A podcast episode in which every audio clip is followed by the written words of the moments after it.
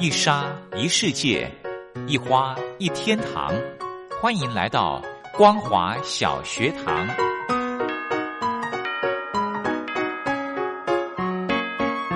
让我们一起学习，一起分享光华小学堂。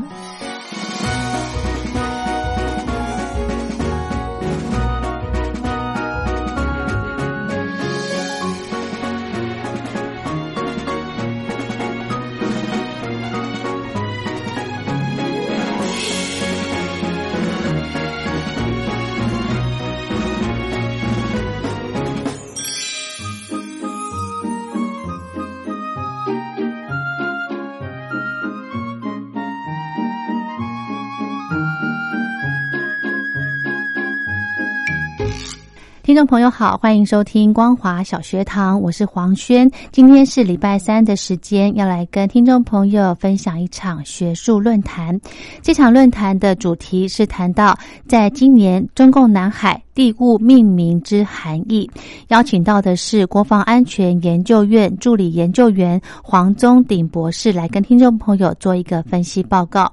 博士在文章中提到，在一九四七年中华民国发布的《南海诸岛新旧名称对照表》，开启了二战结束之后中国位于南海地物的系统性命名。那么，在一九八三年的四月二十五号呢，中共的地名委员会也公布了南海诸岛部分的地名，也就是二战之后中国大陆对于南海地物的第二次系统性命名。在三十七年过后呢，也就是在今年的四月十九号，中共再次的发布中国南海部分岛礁和海底地理实验标准名称的公告，来作为中共对于南海地物的第二次的系统性命名。乃至于二战结束以来，中国大陆对于南海地物的第三次的系统命名，它的内涵以及意义究竟是如何？我们今天请到黄宗鼎博士来跟听众朋友做一个深入的剖析。在节目开始之前，再一次跟听众朋友宣达，光华之声目前正在办的听友赠奖活动。活动名称叫做“帮帮习主席，我脱贫了吗？”请听众朋友来信跟我们分享一下，您是否已经脱贫，或者是距离脱贫还有多远？啊，也可以提供您脱贫的一个建议，就可以来参加抽奖。来信请您寄到台北北门邮局一七零零号信箱，或者是用电子邮件寄到 lily 三二九小老鼠 ms 四五点 highnet 点。Net 给嘉玲收，这个帮帮习主席的活动到十月三十一号，所以听众朋友赶紧把握时间。提醒大家，在信件里面呢，一定要注明清楚您的姓名、地址、邮编、联络电话，还有年龄以及职业这些基本资料要填写完整，就可以参加抽奖。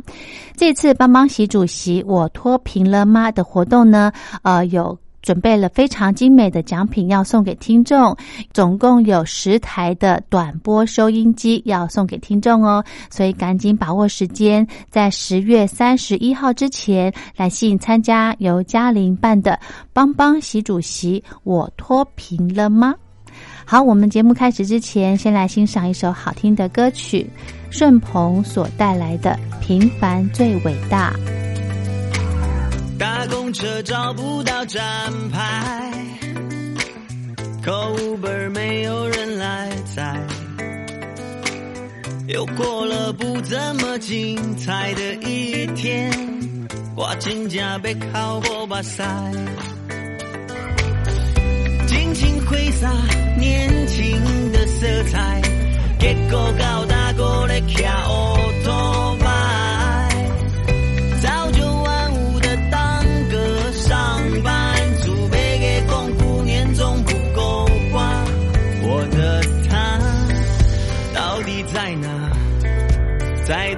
去，我恐怕就快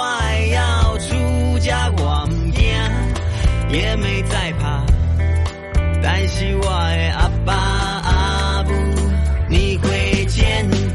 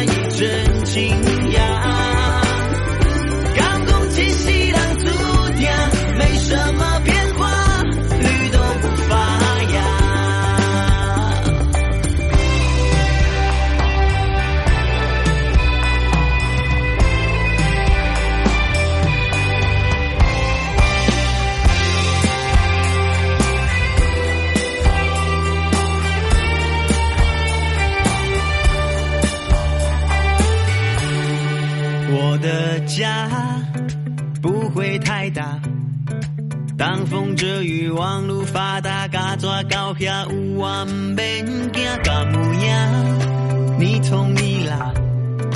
但是你的条件是住在高楼大厦，是谁偷偷的偷走了我的心？我的心已经不再透明。曾经我也变成了谁的曾经，生活再难都百毒不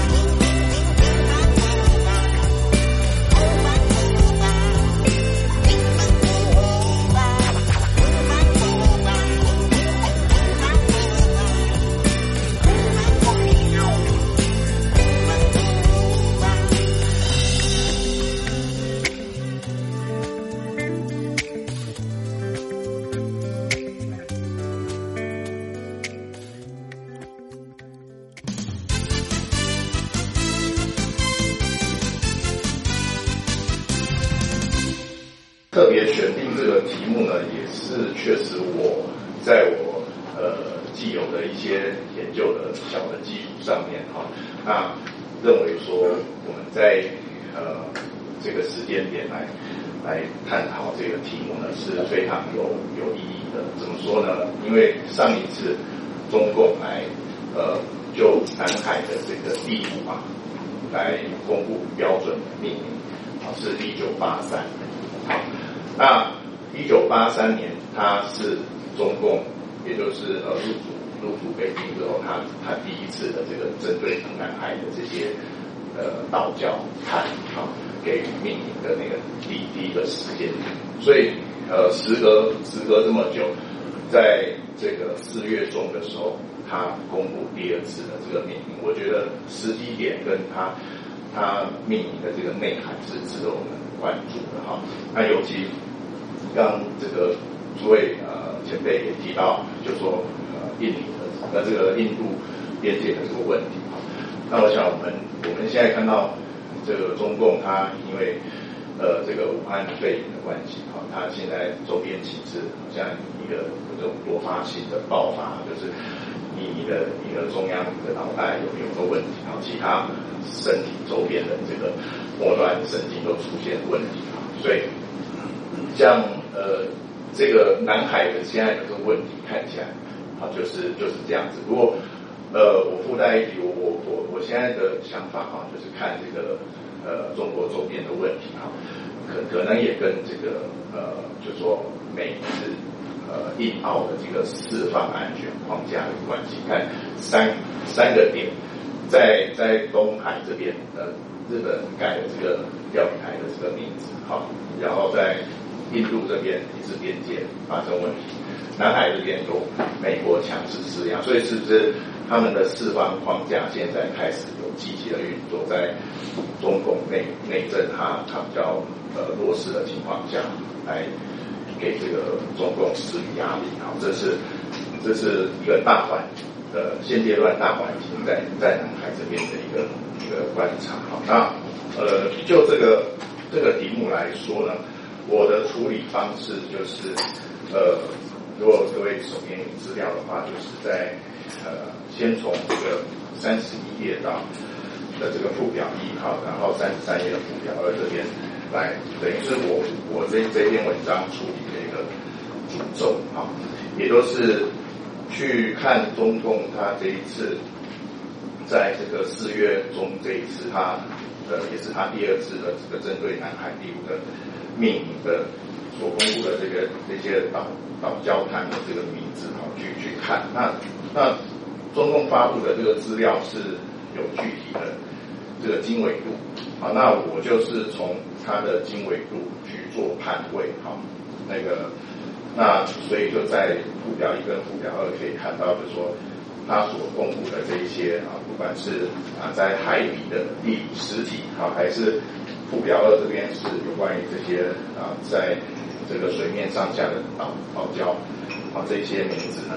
那就是由他们的经纬度去判断位置，然后判断他们所属的岛屿系统。好，那最终就是去确认一下它的这个命名概念，它是走哪个路子的啊？所以这个是我文章的主轴。那呃，这个南海这一次这个它的命名呢，我刚跟各位报告就是说它是中共建政之后的第二次命名。好，那以这个二次大战。作为一个分分隔点来看的话，那实际上是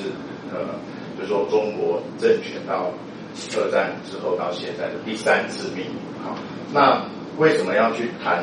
呃这个二次大战之后的第一次，也就是一九四七年，哈，就是中华民国内政部所公布的这个南海督导新旧名称对照表？因为当我们在呃这个查考啊。中共他这一次的这个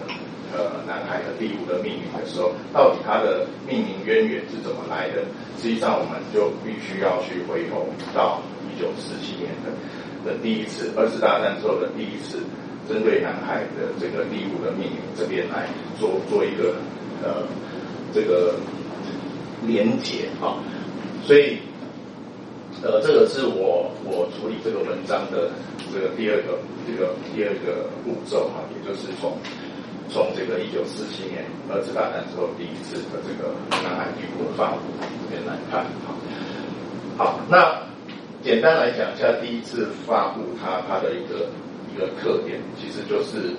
呃这个呃这个适度的中国化哈，就是把把原原先早先的。南海的一些地物的这个名字呢，把它从原先是几乎是走这个英文直译的这种系统，给它转换，就是用中国概念来加以命名。好，比如说大家这个呃很熟知的这个呃真母暗沙，好，那在第一次命名之前，它原来的名字叫詹姆沙，好，那詹姆沙从何而来？就是 James Shaw，好，就是原来。英文的那个命名，那改成这个真母爱莎，听起来好像像是跟这个贞子的母亲有关啊，所以好像看起来都相当的中中国概念啊，所以这是第一次命名的特点。不过第一次的命名呢，呃，尽管有相当多魔法，但是仔细去看，还有很多很多这个原来英文命名的这个。要这个这个呃比例还还一定程度残留在这个一九四七年的这第一次命名，比如说像这个中沙群岛，好，现在还还使用的，包括像本部暗沙，好，还有像这个西门暗沙，他们的英文名字是什么？是 Bangkok Show，好，这个是本部暗沙，西门暗沙 Siamese Shore，好，一个是曼谷。一个是这个暹罗，所以这个跟中国的渊源很很没有没有什么太大的连接，所以像这些这些呃一九四几年保留下来，其实它是还没有完全的中国化。好，这是简单的补充。那第二次的这个这个这个命名呢，呃，是我这一次就二零二零年这次命名主要的这个比较的这个对象哈，所以。我们接着来看这个第二次，也就是中共建政以来第二次命名，以及这个这个它这个二零二零年这一次命名的特殊之处哈。首先是是第一次纳入了针对海底地物的命名，以前呢这个前两次的这个这个南海地物的命名，其实从来没有触及海底地物的命名。好，那这一次就放进来，但也不是说中中国。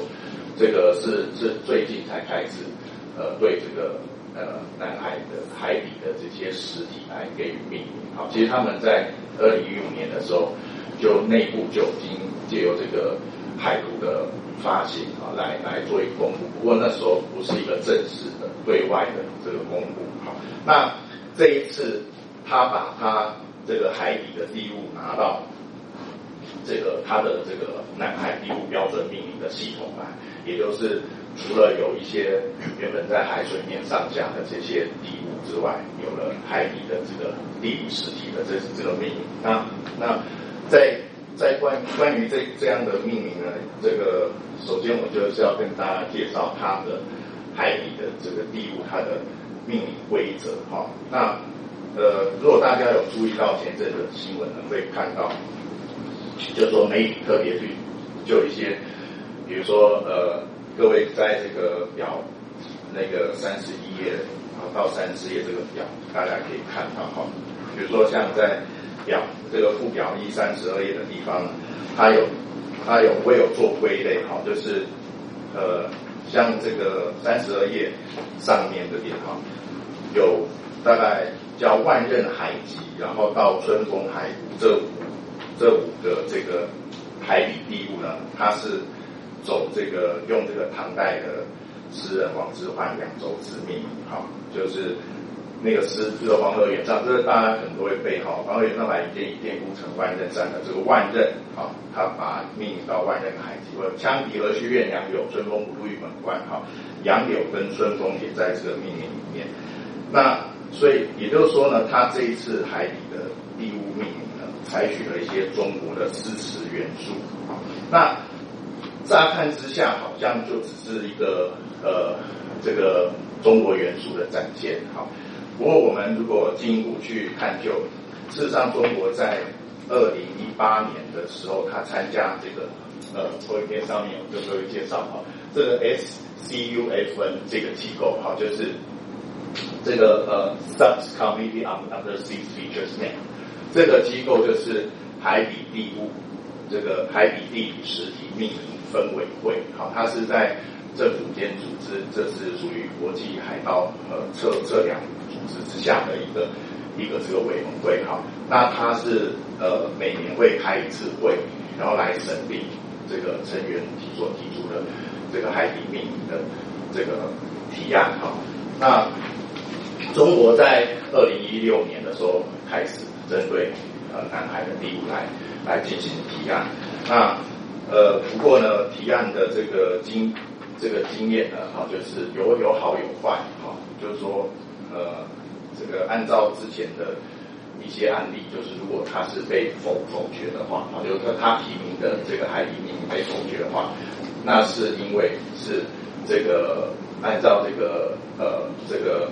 国际海底地理实体命名分委会它的那个那个规则啊，就是如果涉及到一些争议地区的话，就主权争议地区的话，基本上是希望各个成员先去协商，好，大家分委会不针对这种有有争议的这个海底地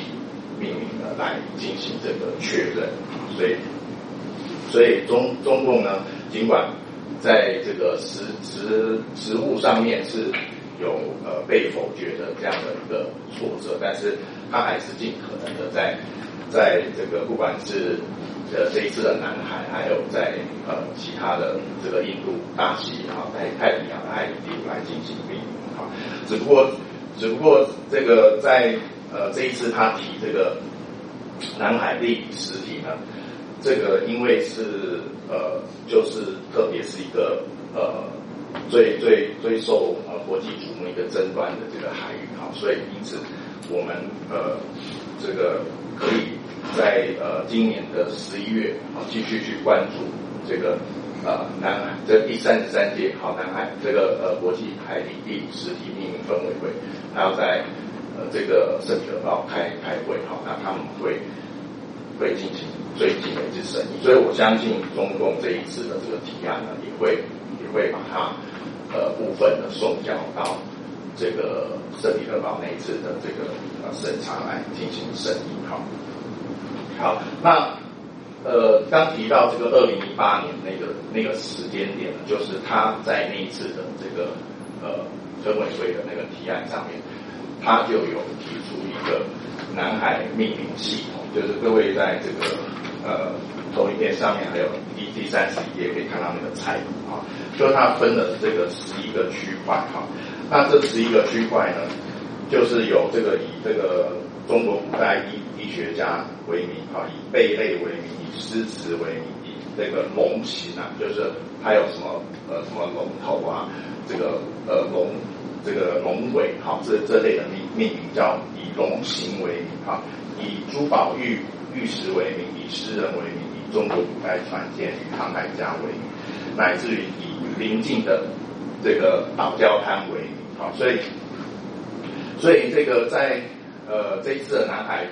地地名的命名，我们可以看到，基本上就是有分两大两大部分，一个是属于这个呃南海海地的，它是主要是呃这个有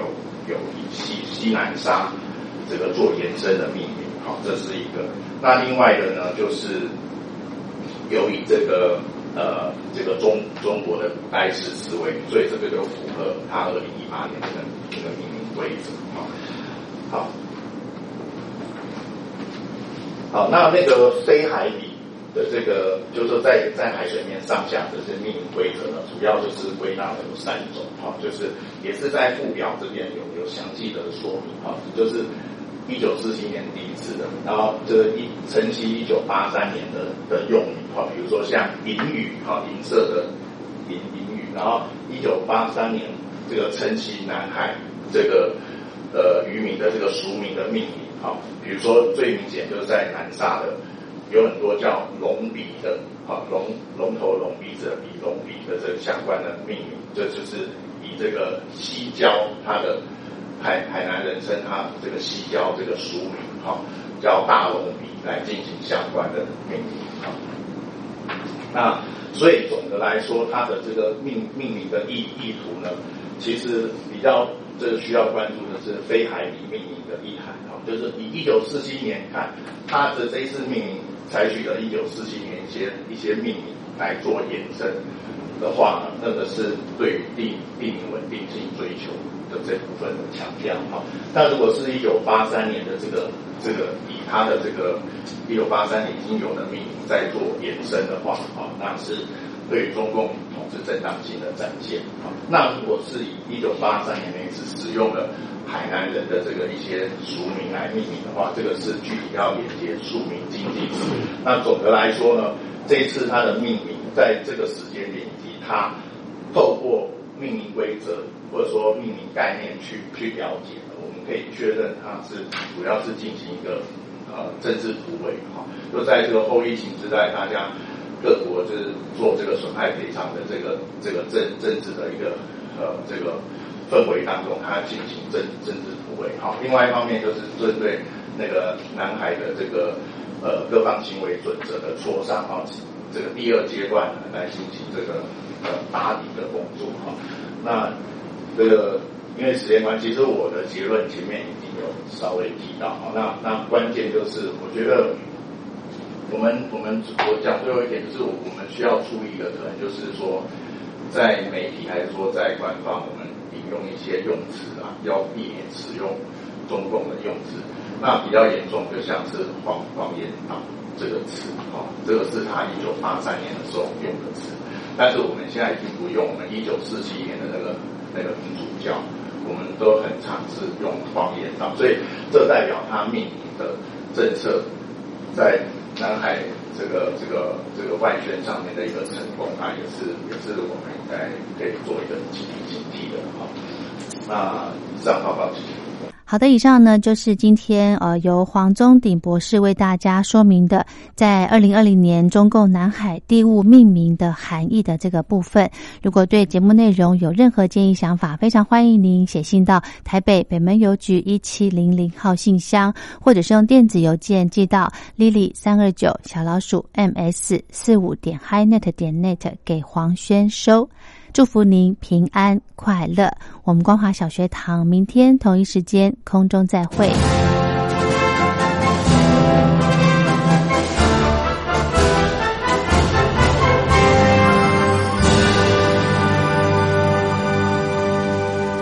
你脱贫了吗？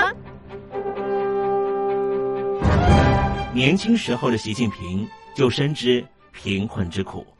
我当时和村民们辛苦劳作，目的就是让生活过得好一些。因此，扶贫一直是习近平的重要工作。二零一五年，习近平在中央扶贫开发工作会议上做了二零二零大陆全面脱贫的承诺。到二零二零年，我国现行标准下，农村贫困人口实现脱贫，是我们的庄严承诺。一诺千金，全社会要行动起来，进锐出战，精准施策。于是，一场脱贫攻坚战席卷大陆。为了打赢扶贫攻坚战，大陆提出了精准扶贫。世界上大部分采用的扶贫方式，都是将扶贫的钱平均分给贫困者。中国的精准扶贫则完全不同。为了让资金使用更高效，扶贫效果更好，中国根据村子的特点。以及每户村民档案记录的不同情况来分配钱，安排不同的扶贫方式。于是，有的村子做起了旅游业，有的村子通过修路大桥，极大的增加了农产品的销量。有些没有工作能力的老人，给他们生活所需资金保障；有些缺乏劳动技能的，给他进行职业培训。中国扶贫就是这样结合村子的特点与个人的情况，以个性化定制为每个贫困户找出脱贫方式，这就是中国扶贫的精准度。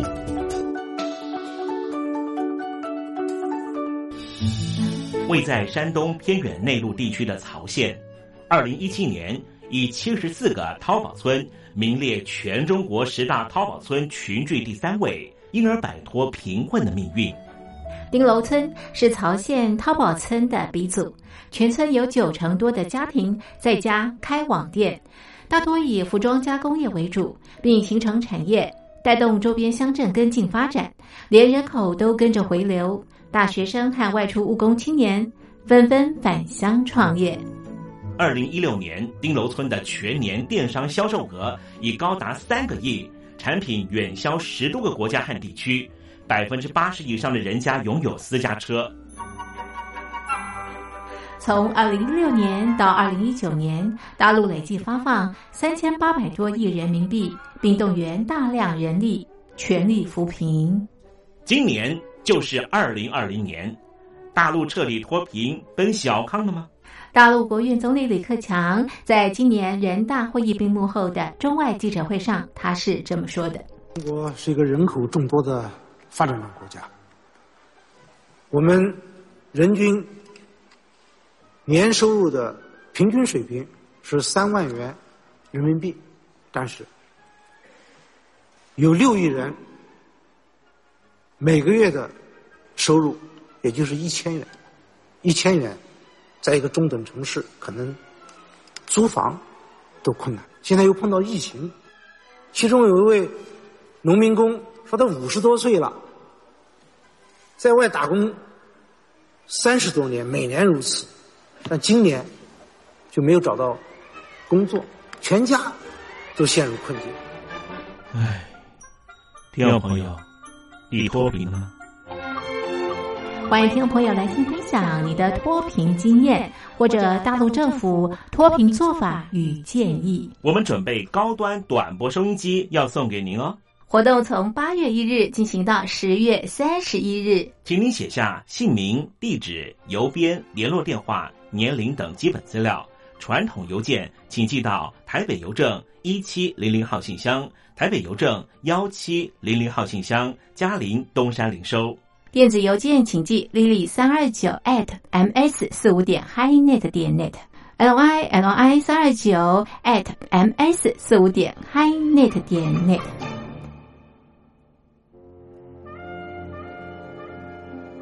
你脱贫了吗？大陆全面脱贫了吗？